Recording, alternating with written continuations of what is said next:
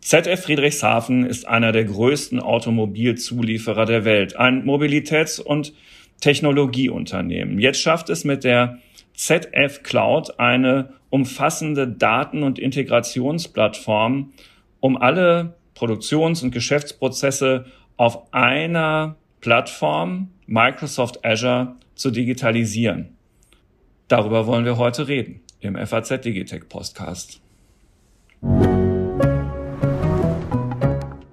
Herzlich willkommen zum FAZ Digitech Podcast, liebe Hörerinnen und Hörer. Wir haben in dieser Folge nicht nur ein spannendes Thema, sondern auch zwei spannende Gäste. Herzlich willkommen Wolf Henning Scheider, der Vorstandsvorsitzende und CEO von ZF Friedrichshafen. Und äh, herzlich willkommen Ralf Haupter, Präsident Microsoft für die EMEA-Region. Hallo, Herr Haupter. Mein Name ist Carsten Knob. Ich bin einer der Herausgeber der Frankfurter Allgemeinen Zeitung und natürlich auch mit an Bord ist Alexander Armbruster aus unserer Wirtschaftsredaktion. Hallo, lieber Alex. Hallo. So, ich habe das Thema ja schon kurz umrissen. Ähm, eine, eine wirklich spannende Entwicklung bei ZF Friedrichshafen ähm, in der, im, im Rahmen der Digitalisierung der Geschäftsprozesse. Lieber Herr Scheider, sind Sie so nett und erklären unseren Hörerinnen und Hörern, aber bevor wir in dieses Kerndigitalisierungsthema einsteigen, einmal ganz kurz, was ZF Friedrichshafen überhaupt macht. Das mache ich gerne, Herr Knopf, zumal ZF in der Öffentlichkeit ja wenig bekannt ist. Wir sind ein Technologieunternehmen, das Systeme für die Autoindustrie für LKWs und Busse, für Schiffe, Baumaschinen und auch Windenergieanlagen liefert.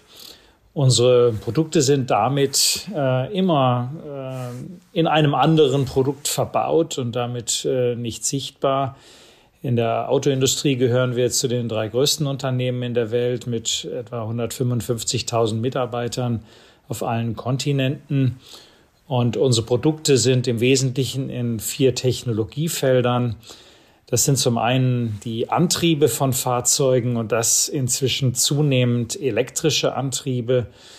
Wir liefern dort äh, Komponenten, aber auch vollständige E-Antriebe für batterieelektrische Fahrzeuge.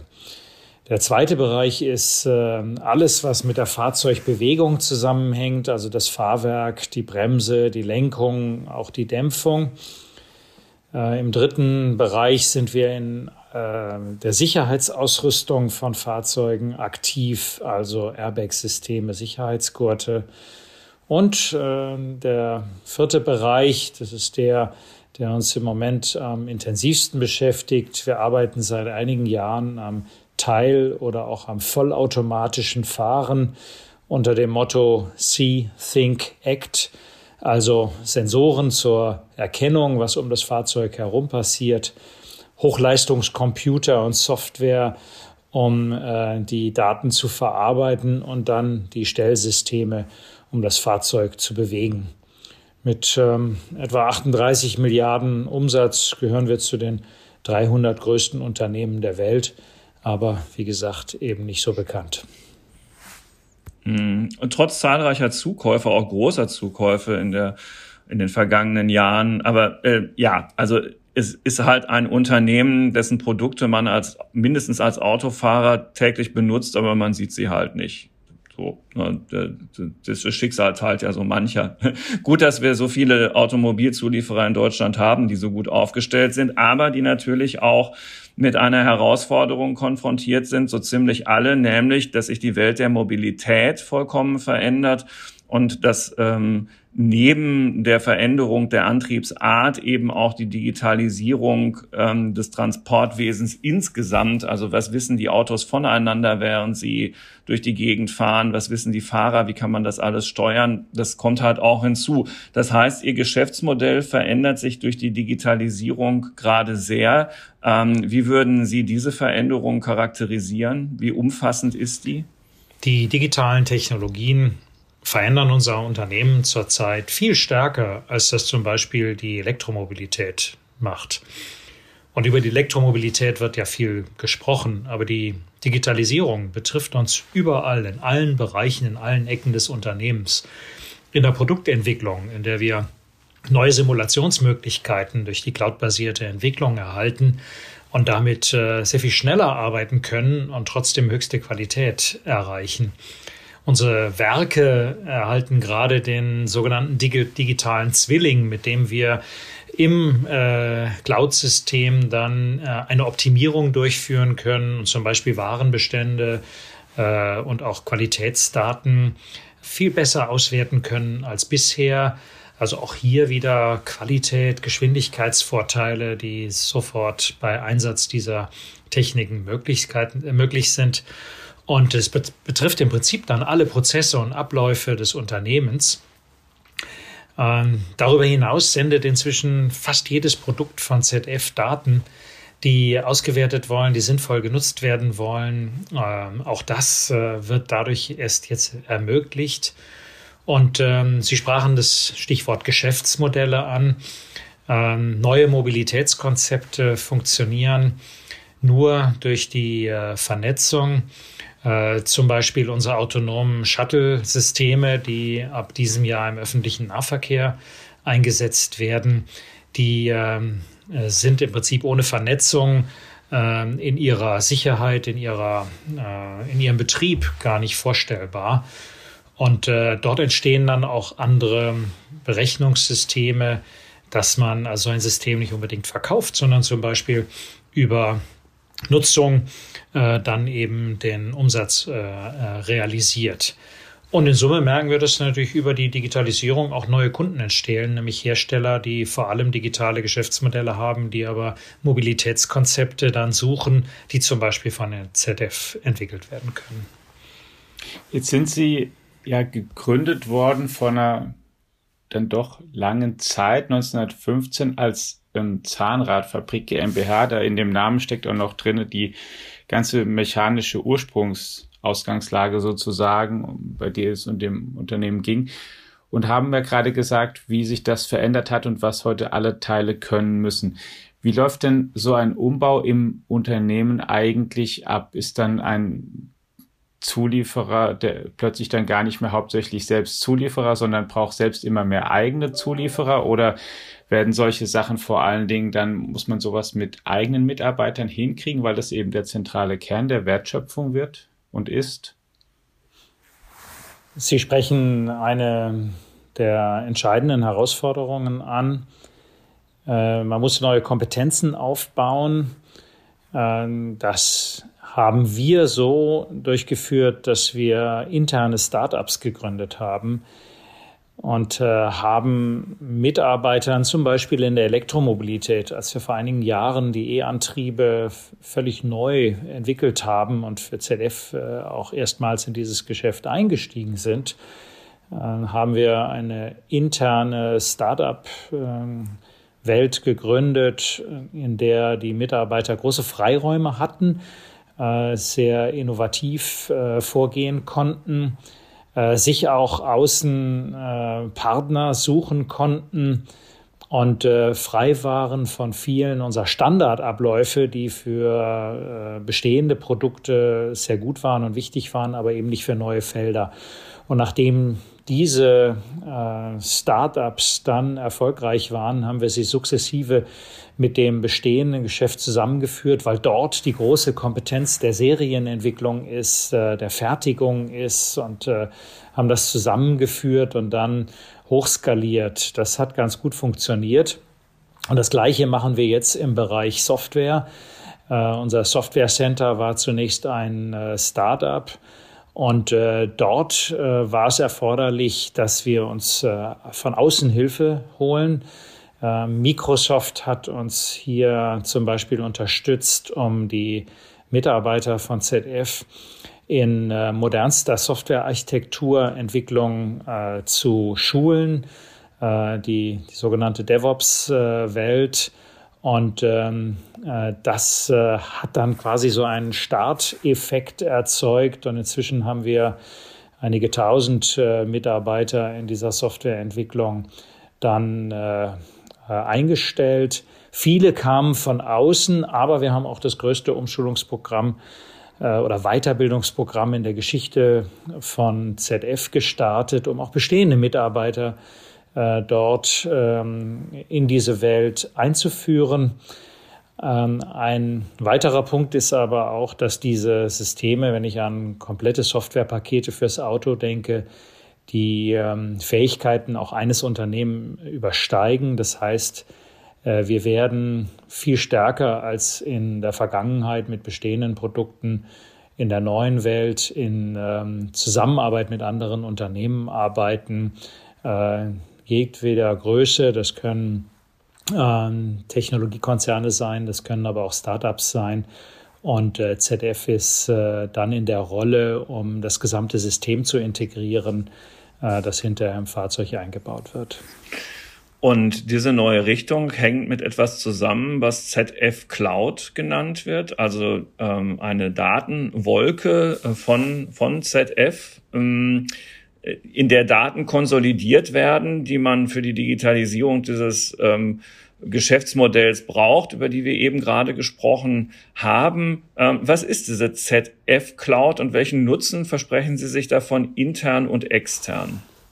Zunächst äh, sammeln wir in der ZF Cloud alle Daten des Unternehmens an einer Stelle. Äh, heute ist das äh, verteilt und äh, damit äh, sind sehr viele Schnittstellen erforderlich.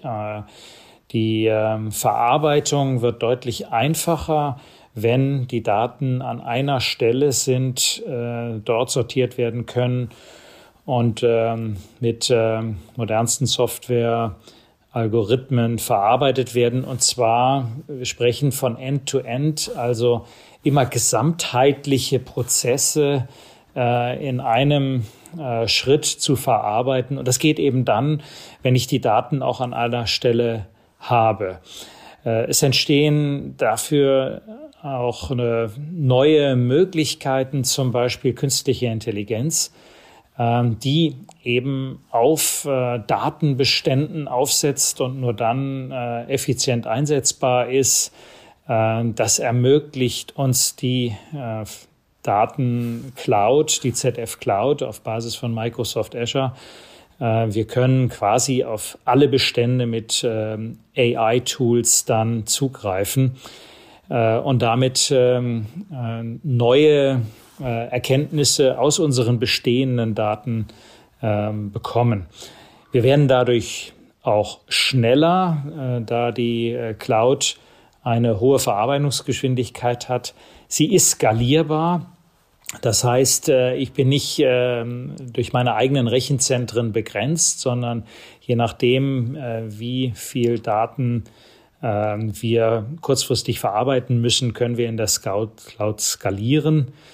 Ähm, einige Beispiele in der Entwicklung werden wir durch die äh, cloudbasierte Bearbeitung um fast Faktor 2 schneller und äh, zusätzlich steigt die Qualität, weil ich eben weniger Schnittstellen, weniger äh, Programme habe, die Daten äh, verständlich machen für andere Programme, sondern ganzheitlich darauf zugreifen kann. Und das Ganze in Real Time. Das heißt, ähm, äh, in Echtzeit äh, end-to-end -end, äh, die Daten verarbeiten zu können. In Summe bedeutet das für uns, dass äh, unsere Wettbewerbsfähigkeit dadurch steigt, dass wir höhere Transparenz haben über unsere eigenen Abläufe und dass wir im System skalierbar sind. Jetzt ähm, ist ja der Herr Haupter auch mit äh, hier Gast in unserem Digitech Podcast dieser Woche.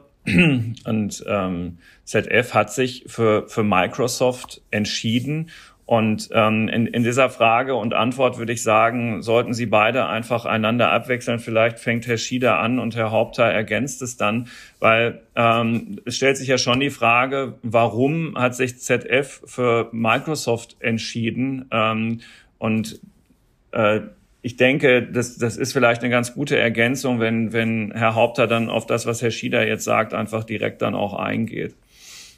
Aber bei ZF haben wir schon äh, einen längeren Zeitraum von sicherlich äh, über zwei Jahren äh, uns damit beschäftigt, den richtigen Partner auszuwählen und äh, die Kriterien äh, zu bewerten.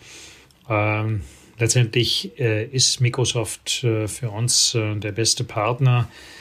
zum einen, wir sind ein globales Unternehmen. Wir brauchen einen Partner, der uns in der gesamten Welt die Dienste zur Verfügung stellen kann. Das ist nicht trivial, zumal ja inzwischen auch politische Barrieren eine Rolle spielen. Und ähm, hier hat Microsoft äh, die beste Flexibilität gezeigt, um uns in allen Regionen der Welt auch äh, entsprechend der individuellen Gesetzesvorgaben und Vorstellungen dort äh, ein einziger Partner weltweit zu sein. Äh, was uns aber auch ähm, insbesondere äh, gut gefallen hat, war die Serviceorientierung von Microsoft. Das heißt, die Bereitschaft, auf spezifische Probleme, die wir haben, äh, einzugehen. Das drückt sich vor allem in dem sogenannten Co-Innovation-Prozess aus. Also schon seit einiger Zeit arbeiten beide Häuser an sehr innovativen neuen äh, Cloud-Algorithmen, also Softwareprogrammen, die in der Cloud arbeiten, die spezifische ZF-Prozesse dann äh, ich sag mal so, lösen, also eine Lösung herbeiführen. Äh, zum Beispiel ist die äh, Logistikanbindung unserer Werke, äh, da glaube ich schon, dass wir gemeinsam mit Microsoft einen neuen Weg gehen. Oder ein ganz anderes Beispiel, dass wir für unsere Shuttle-Systeme, die autonom fahren, ein äh, Bezahlsystem brauchen und das gemeinsam mit Microsoft aufbauen.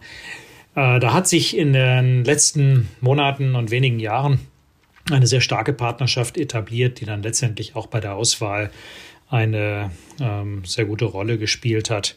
Äh, darüber hinaus kennen wir das Unternehmen schon viele Jahre aus den äh, Standard-Softwareprogrammen, äh, wo wir gut miteinander zusammengearbeitet haben. Ähm, danke, Herr Schade. Herr, Herr Haupter, was würden Sie dazu ergänzen? Na, für uns war es natürlich sehr spannend, äh, mit der ZF einen Partner zu finden, der als weltweit führendes Mobilitätsunternehmen Ambitionen hat, digitaler Champion zu sein. Und in, in dem Ansatz, äh, eben partnerschaftlich äh, Produkte und Technologien gemeinsam zu entwickeln. Und Herr Scheider hat es ja angesprochen, wir sehen da zwei Trends, bei denen äh, ZF äh, hilft, auch uns äh, führend zu sein im Markt. Der eine Trend ist im Kontext äh, der Veränderung der Mobilität, der Digitalisierung in der Mobilität.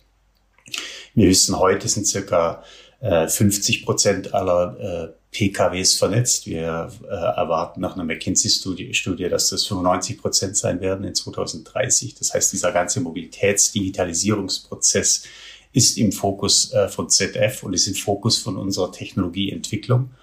Und da passt es eben wunderbar zusammen, gemeinschaftlich äh, eine Agenda zu entwickeln und sich auf die Themen zu fokussieren. Aber eben auch der andere Bereich, den Herr Scheider angesprochen hat, nämlich die Digitalisierung äh, der Unternehmensprozesse, war für uns äh, hochspannend, dort äh, gemeinschaftlich äh, tief reinzugehen und zu investieren und eben äh, Trends zu legen. Wir wissen, dass äh, 70 Prozent des äh, aller Güter, die produziert werden, äh, in 2025 digitalisierte Footprints haben werden. Da gibt's irgendein kleiner digitaler äh, Baustein. Und so ist es eben auch in den Produkten von ZF. Und so ist es auch in den Prozessen, in den Fertigungsprozessen, äh, die wir gemeinsam äh, erfahren durften bei der ZF. Und, und somit ist es für uns ein irre spannender Partner, eben an der Digitalisierung wirklich äh, gemeinschaftlich Themen zu entwickeln, die wir dann auch in die Branche tragen und, und äh, letztendlich auch wirklich, wie Herr Scheider ansprach, wir haben den Ökosystem-Gedanken hier. Äh, wir nutzen, äh, was wir gemeinsam hier entwickeln, für andere Partner in anderen Industrien. Und das macht es eben hochspannend. Jetzt, wenn wir mal ein bisschen in die Details gehen von dieser Zusammenarbeit, ähm, interessiert mich, wer eigentlich was beisteuert, beziehungsweise bei den Produkten, wer dann von wem abhängt. Die Daten, wo liegen die? Die werden von Microsoft verwaltet oder von ZF? Unser Ansatz ist an der Stelle immer eine klare Plattform-Company zu sein. Aber die Datenhoheit, die, die äh, Datennutzung liegt immer beim Kunden und in dem Fall bei ZF. Also ZF gehören die Daten, aber sie liegen bei Ihnen im Lagerhaus sozusagen. ja. Wären eigentlich auch Wettbewerber von Microsoft in Frage gekommen? Also man könnte jetzt ja aus der deutsch-europäischen Perspektive jetzt erstmal eine Träne verdrücken. Herr Haupter, ähm, wenn Ihnen Kunden diese Frage stellen, warum man Ihnen da vertrauen sollte, ähm, was haben Sie dann da für eine passende Antwort, die in dem Fall ja offenbar überzeugt hat? Na, zum einen ist es ja so, dass ähm, Kunden selber global agieren. Und einer der Punkte für die Entscheidung war, dass er Services entwickeln muss und Investitionen treibt, die heutzutage ihn dann auch global positionieren. Und einer unserer äh, äh, Themen, die wir fokussieren als, als Firma, ist ja, dass wir weltweit verfügbar sind. Auch in Wachstumsmärkten wie China finden Sie unsere Cloud-Technologie ähm, und können damit Produkte und, und damit Ihre Angebote eben auch in diesen Märkten verfügbar machen ganz spezifisch in den Kontext äh, der europäischen äh, Datensouveränität ist es ja so, dass wir der einzige äh, Hyperscaler, also Cloud-Anbieter sind, der äh, sich, sich klar dazu positioniert hat, dass, dass Daten und Services in der Europäischen Union nach den europäischen äh, Gesetzgegebenheiten bedient werden. Das heißt, die Daten, die Kunden in Europa haben, bleiben in Europa und die Daten, die Kunden äh, in Europa bearbeiten, werden in, durch europäische oder im, im Rahmen der europäischen Gesetzgebung bearbeitet. Und das differenziert uns. Und wir waren immer darauf fokussiert, dass wir regulative Rahmenbedingungen äh, bedienen, äh, soweit sie klar sind und bedienbar sind. Ähm, von daher glaube ich, dass wir für die Kunden sogar die erste Wahl sind, um hier verfügbar zu sein und sich selber rechtssicher zu fühlen. Und das sehen Sie auch, dass eben in anderen Industrien äh, auch die Partner uns und die Kunden uns wählen aus genau diesem Gesichtspunkt heraus. Aber Sie sind doch nicht der einzige Hyperscaler, der hier Rechenzentren betreibt. Aber wir sind der Einzige, der Ihnen zugesagt hat, dass die Rechenzentren in Europa, äh, die Daten in Europa bleiben und die Services äh, aus Europa gemacht werden. Wir haben das. Also da hätten die Amerikaner, also ich, was ja dahinter steht, ist ja die immer die, die Furcht, Stichwort Cloud Act, dass da amerikanische Behörden Zugriff haben, drauf haben könnten, aber die hätten, das Problem haben sie doch genauso wie die anderen. Ja, Cloud Act ist ja unabhängig dafür, äh, unabhängig von der europäischen äh, Datenrichtlinie, sondern Cloud Act ist ja dieser ganz spezifische Fall, dass sie sozusagen ähm, aus dem nicht-europäischen Raum aufgefordert werden, äh, Daten zur Verfügung zu stellen. Also erstmal müssen wir ja. verstehen, das trifft jedes technische Unternehmen, unabhängig davon, ob es ein europäisches Unternehmen ist oder ein internationales Unternehmen. Sobald Sie ein internationales, äh, in den USA ansässiges Business haben, äh, sind Sie diesem Gesetz unterworfen. Das heißt, jeder europäische äh, Dienstleister, der auch nur eine Niederlassung hat in den USA, hat erstmal technisch dieses Problem als Aufgabenstellung. Faktisch ist es so, dass wir klar sind gegenüber unseren Kunden, dass wir keine Daten ähm, ähm, äh, rausgeben, weil es nicht unsere Daten sind, sondern wir eben Kunden informieren, dass es eine Anfrage gibt und äh, wirklich die Anzahl der Fälle, die tatsächlich äh, diese Situation hochkommen lassen, ist minimalst. Ja? Und was wir garantieren, ist Transparenz in dem Prozess. Was wir garantieren als einzigen ist, dass wir wirklich in Europa äh, operieren wie die europäische Regulation ist Bedarf und damit sehr transparent und verlässlich für unsere Kunden sind.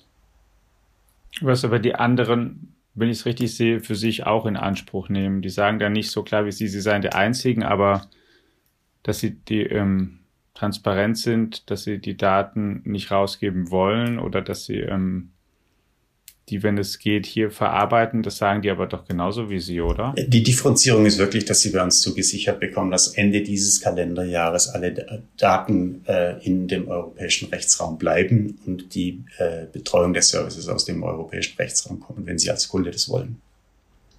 Okay. Ähm, Herr Schader, jetzt ähm, ist Microsoft sozusagen ja Ihr Zulieferer. Ähm, Sie sind dort Kunde. ZF wiederum ist Zulieferer ähm, von größeren und kleineren Automobilherstellern. Ähm, die möglicherweise ja auch ihre eigene Digitalisierungsstrategie verfolgen oder mit Sicherheit und eben auch eigene Cloud-Lösungen etablieren. Gibt es da Konflikte? Müssen Sie an der Stelle aufpassen, dass Sie wiederum mh, mm, Ihren Kunden nicht auf die Füße treten? Oder also ist es einfach, das hinzubekommen, dass sich das vielleicht am Ende sogar ergänzt, diese Bemühungen? Ja, das ist ähm, der letzte Punkt, den Sie ansprechen, ist das Ziel, dass wir über diese ganz konsequente Cloud-Lösung, ZF Cloud, dass wir letztendlich äh, sogar unseren Kunden äh, eine viel bessere Schnittstelle bieten können.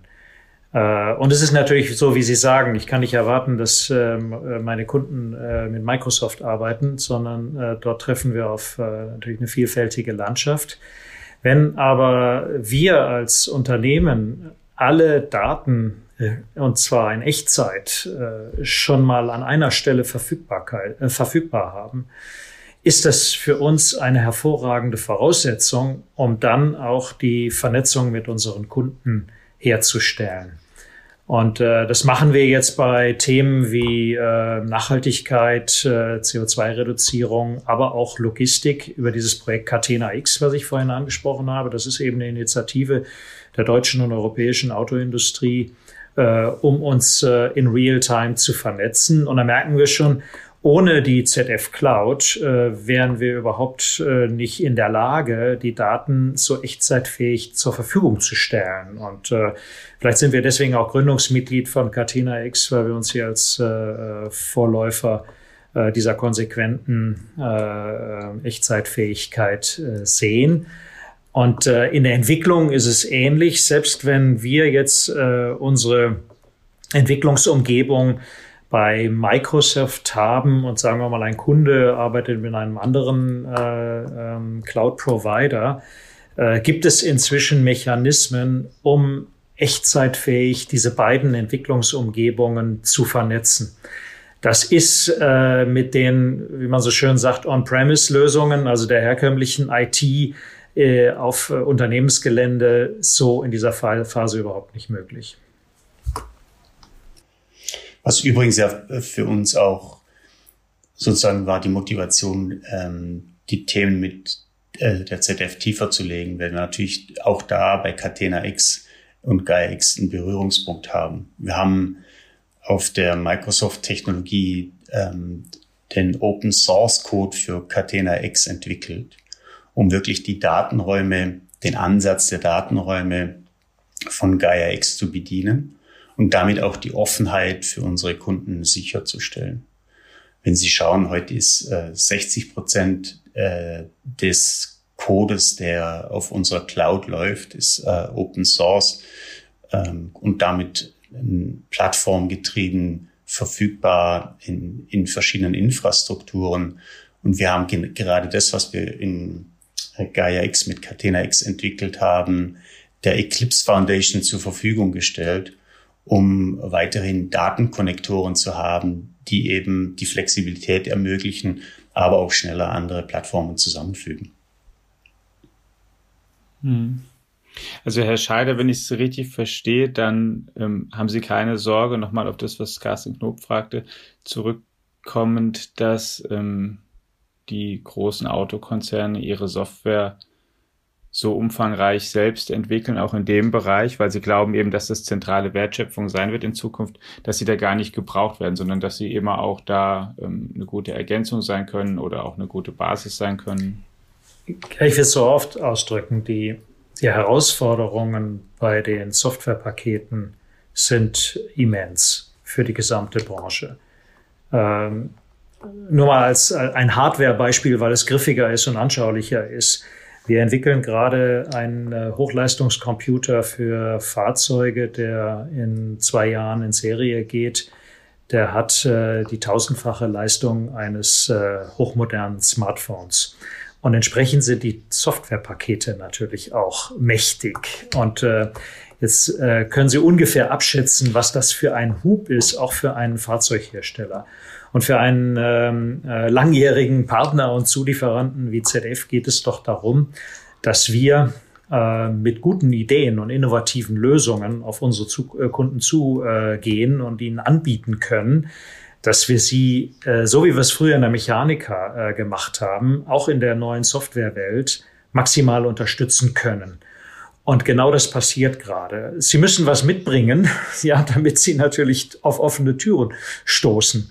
Und äh, wenn ich das Beispiel unseres Softwarepakets Cubix für die Fahrwerksteuerung nochmal annehmen, äh, aufnehme, dann ist das eben jetzt schon für mehrere Autohersteller hochattraktiv, weil sie, weil sie für sich gesagt haben, das ist nicht meine Markendifferenzierung, dieses Feld.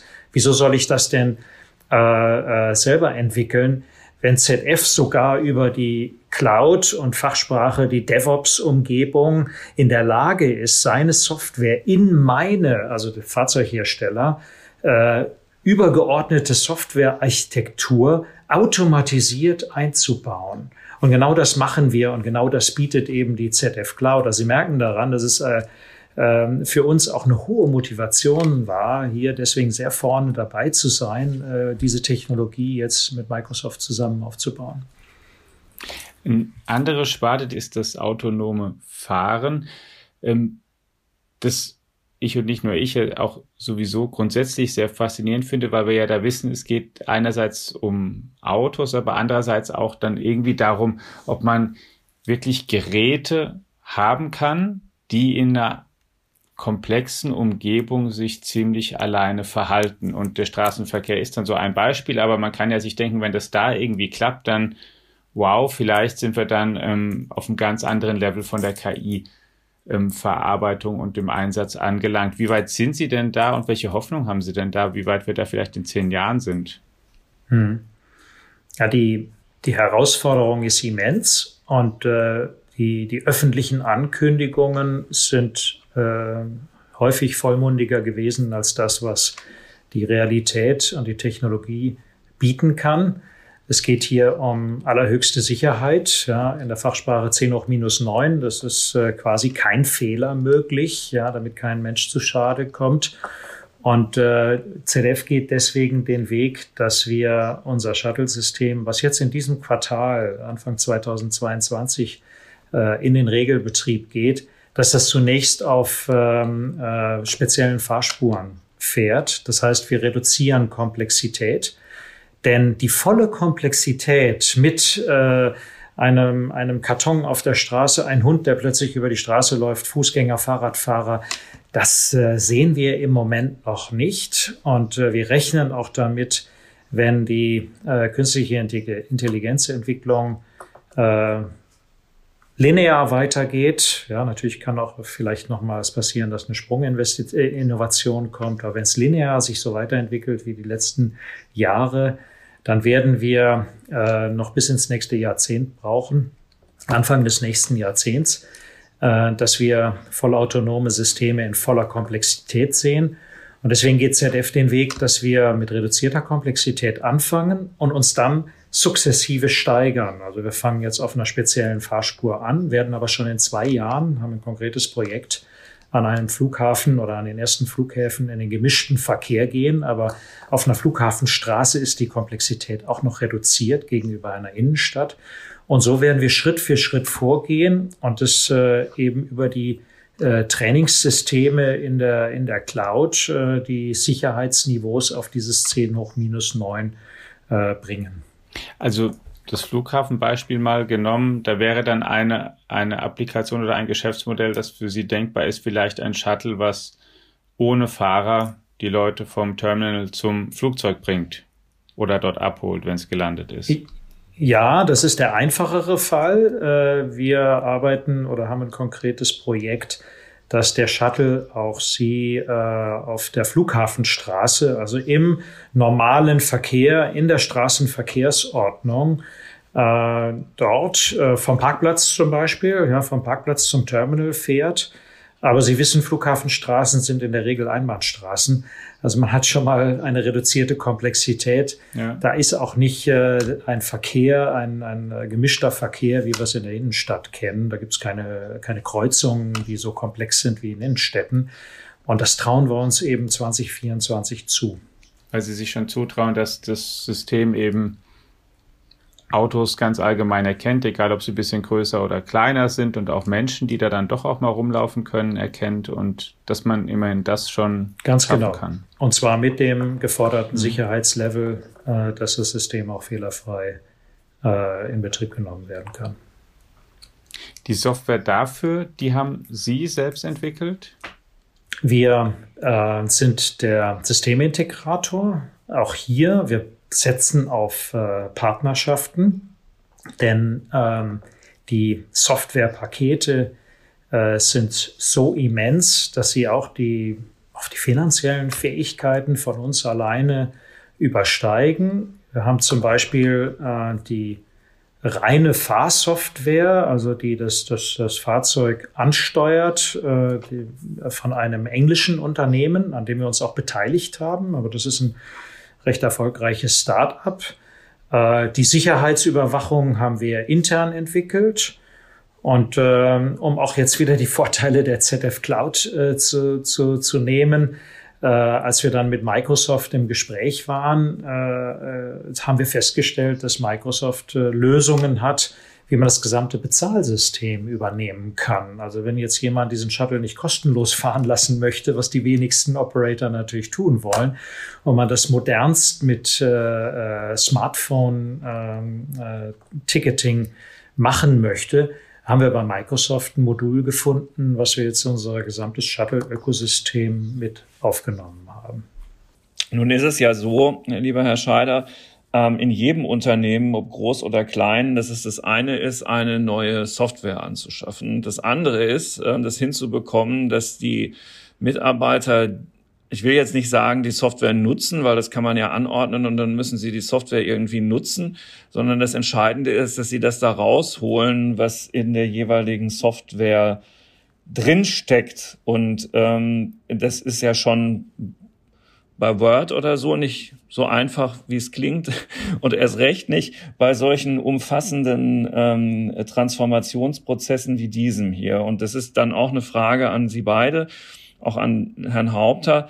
Ähm, wie nimmt man denn die Mitarbeiter ähm, auf dieser Reise mit und äh, wie, wie kann man da auch einander helfen? Also in dem Fall dann eben Microsoft ZF. Ja, das ist natürlich ein ganz entscheidender Punkt und äh vielleicht äh, sicherlich neben der technologischen Frage eine der herausforderndsten. Äh, gerade wenn man wie wir äh, noch vor gar nicht so langer Zeit äh, mit dieser Welt eigentlich wenig zu tun hatte. Und äh, der erste Punkt ist Ängste, Ängste nehmen. Und das war bei uns natürlich der Fall. Ich würde sagen, ist heute sicherlich immer noch an, an vielen Stellen, dass Mitarbeiter erstmal Sorge haben, was diese ganze Veränderung bedeutet. Das geht nur durch sehr intensive Kommunikation, viel darüber reden. Und dann, äh, wenn es zum Beispiel um Geschäftsprozesse geht, möglichst schnell funktionierende Beispiele zu bringen, äh, die gut funktionieren, wo die Mitarbeiter merken, hey, das ist ja sogar ein Vorteil. Da, da, ich habe jetzt eine Arbeitserleichterung. Ja? Ich nenne mal ein Beispiel bei uns, das ganze Reporting-System. Und ähm, dass äh, uns diese cloud-basierte Lösung die Möglichkeit gibt, dass die Mitarbeiter relativ einfach, man spricht ja jetzt heute von Citizen Developer, ohne dass sie Entwickler sind, können bei uns normale Mitarbeiter, können auf diese Daten in einer Form Zugriff haben, wie sie sie brauchen, und das in kürzester Zeit, ohne dass sie einen IT-Experten haben. Und das hat bei uns jetzt schon so eine Welle gebracht, dass äh, einige gesagt haben, oder viele sogar, wow, ja, das, das hilft mir ja persönlich. Und der weitere Punkt, wenn es dann in die tiefere Technologie reingeht, ist äh, Schulung, Schulung, Schulung. Und auch dort, das war ein Punkt, der auch, äh, den wir Microsoft sehr hoch anrechnen. Als wir angefangen haben, diese ganze moderne Softwarearchitektur bei ZF aufzubauen, haben wir ein internes Startup gegründet, und äh, Microsoft hat dann angeboten, äh, in der Anfangsphase unsere Mitarbeiter in dieser modernsten Softwareprogrammierung zu schulen, und zwar weltweit. Äh, und das machen wir auch weiterhin so.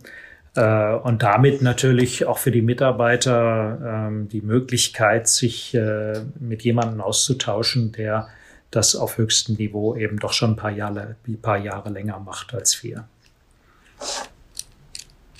Herr Haupter, ergänzend noch was dazu? Ja, für mich war das natürlich spannend zu sehen, was ZF als Ingenieur-Company ähm, wie diesen kulturellen äh, Anspruch angeht und diesen Wechsel angeht. Und ohne da jetzt in Lobhudelei auszuarten, ich erinnere mich noch sehr wohl an einen Termin, bei dem der Herr Scheider persönlich die Ingenieure eingeladen hat für zwei Tage Training für diese Citizen Developer Tools. Das ist Power Plattform bei uns.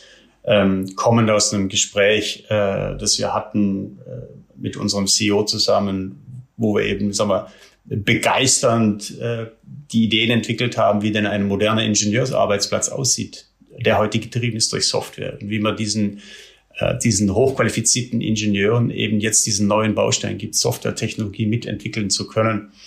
Und äh, diese Einladung damals, weiß ich noch, die hat so ein bisschen Furore erzeugt und, und konstruktiv gute Wellen geschlagen, möchte ich fast sagen, weil es wirklich klar war, kulturell, ähm, dass die ZF dort ähm, eine Veränderung anstrebt und allen diese Tools zur Verfügung geben möchte. Und für uns in, in jedem Kunden, nicht nur bei ZF, ist eine der Investitionen, die wir treiben, äh, Mitarbeitertraining zur Verfügung zu stellen. Das ist kostenfrei, das ist äh, für jeden zugänglich.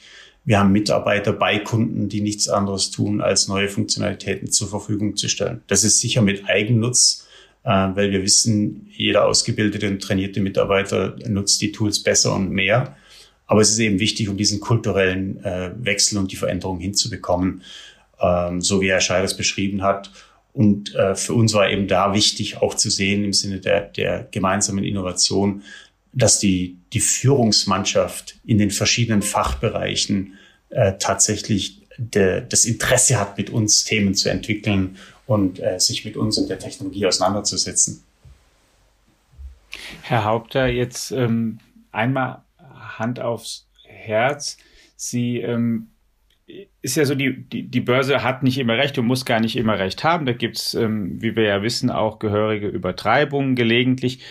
Aber wenn wir uns mal ansehen, wie sich so die Werte von ähm, großen Technologieunternehmen wie Microsoft entwickelt haben in den vergangenen Jahren und ähm, vielen, den wertvollsten deutschen Unternehmen, auch den Automobilunternehmen, der Abstand hat sich ähm, dramatisch vergrößert. Microsoft könnte viele von denen ähm, mittlerweile nahezu aus der Portokasse kaufen, wenn es das denn wollte oder und oder dürfte.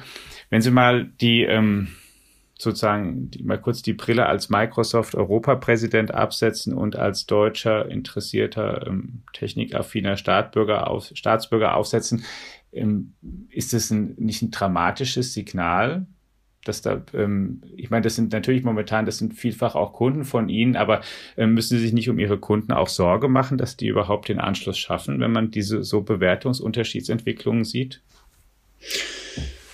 Ich glaube, man muss differenzieren, wie Unternehmen bewertet werden an der Aktie.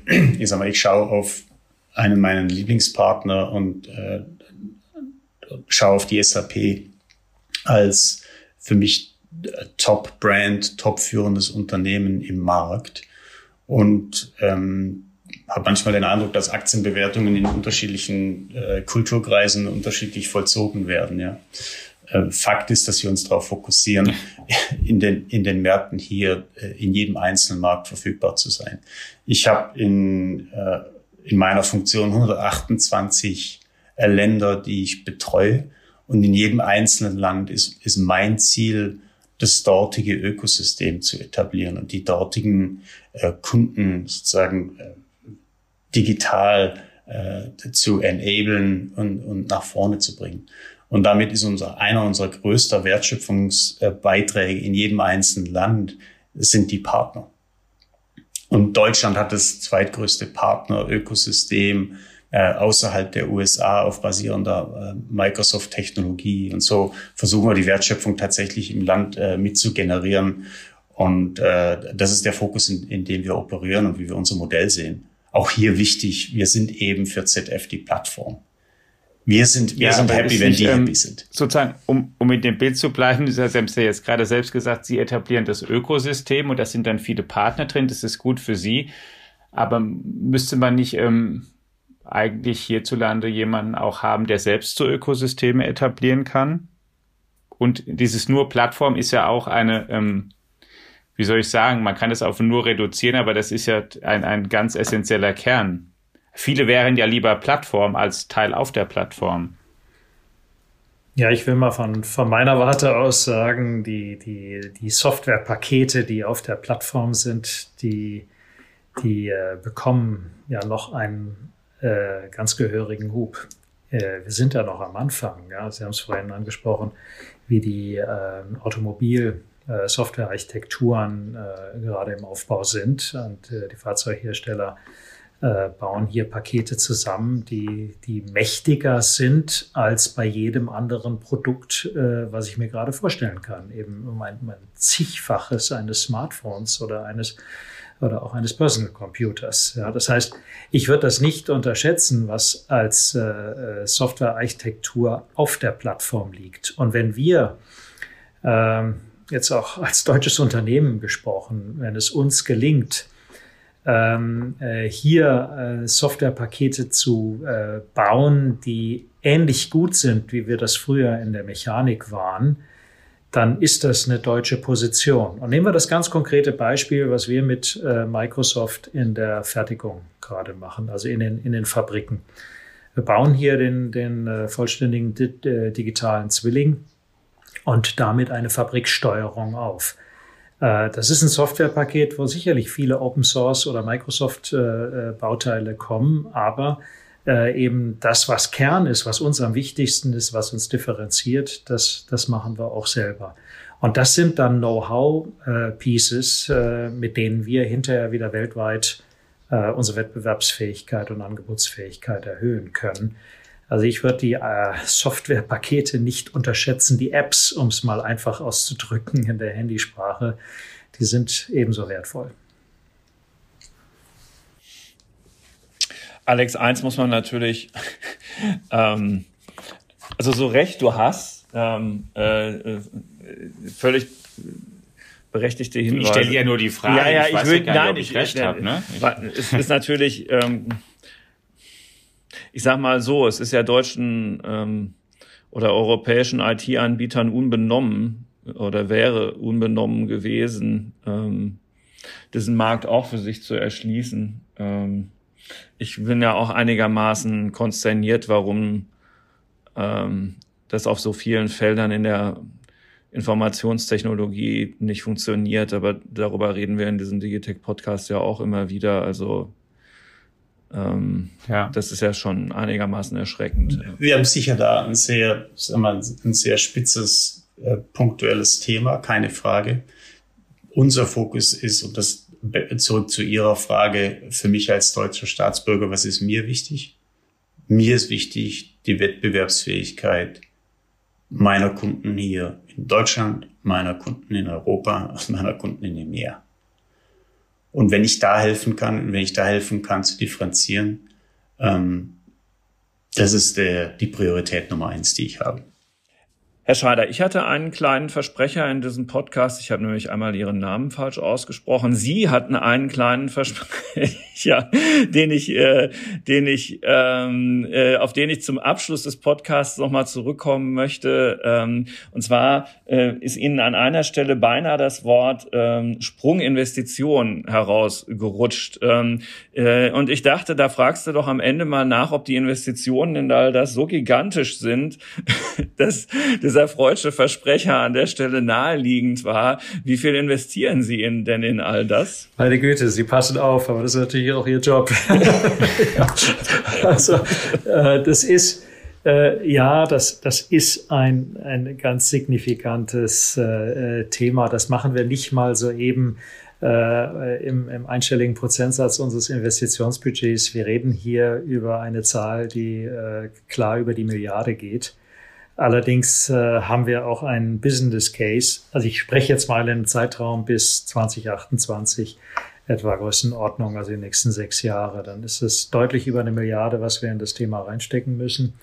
Aber wir sehen einen Produktivitätsfortschritt äh, in der Projektrechnung, der diesen Betrag deutlich übersteigt. Insofern ist das eine ganz klassische kaufmännische Investition. Und ähm, aufgrund der rasanten Entwicklung um uns herum haben wir uns dann entschlossen, äh, lieber ganz vorne mit dabei. Äh, wer zu spät kommt, der hat meistens dann das Nachsehen. Insofern äh, bin ich äh, sicher, dass ähm, diese Investition jetzt notwendig ist. ZF beschleunigt die digitale Transformation seiner Produkte und Prozesse auf der ganzen Welt mit der Hilfe einer Microsoft Cloud-Lösung, äh, mit der Azure Cloud von Microsoft ähm, versucht, alles die Mitarbeiter auf diesem Weg mitzunehmen, die Kunden auf dem Weg zu begeistern und investiert dafür mehr als eine Milliarde Euro. Darüber haben wir heute gesprochen mit Wolf Henning Scheider, dem CEO von ZF und Ralf Haupter, dem Europa EMEA President von Microsoft. Vielen Dank, lieber Herr Scheider, lieber Herr Haupter, für Ihre Zeit. Ähm, und Ihnen, liebe Hörerinnen und Hörer, fürs Zuhören und fürs dauerhafte Interesse an unserem Digitech-Podcast. Danke für 15.000 bis 20.000 Hörerinnen und Hörer, die jede Woche sich diesen Digitech-Podcast anhören. Ähm, darüber freuen wir uns sehr. Ähm, wenn Sie mögen, ähm, in der FAZ Digitech App alle diese Themen auch zum Nachlesen und sämtliche Podcast-Folgen zum Nachhören, wie natürlich auch in allen bekannten Podcatchern. Ähm, Alex, wir hören uns nächste Woche wieder mit einem weiteren spannenden Thema und bis dahin bleiben Sie alle gesund. Auf Wiederhören.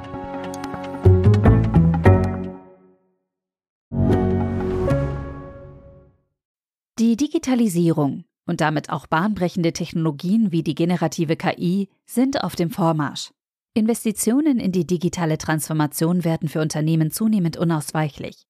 PwC hilft Ihnen dabei, zukunftsweisende Technologien einzusetzen und gewinnbringend in Ihrem Geschäftsalltag zu nutzen. Mit seinem umfassenden Cloud- und Digital-Know-how macht PwC Ihr Unternehmen zum digitalen Champion. Mehr auf pwc.de/cloud-digital.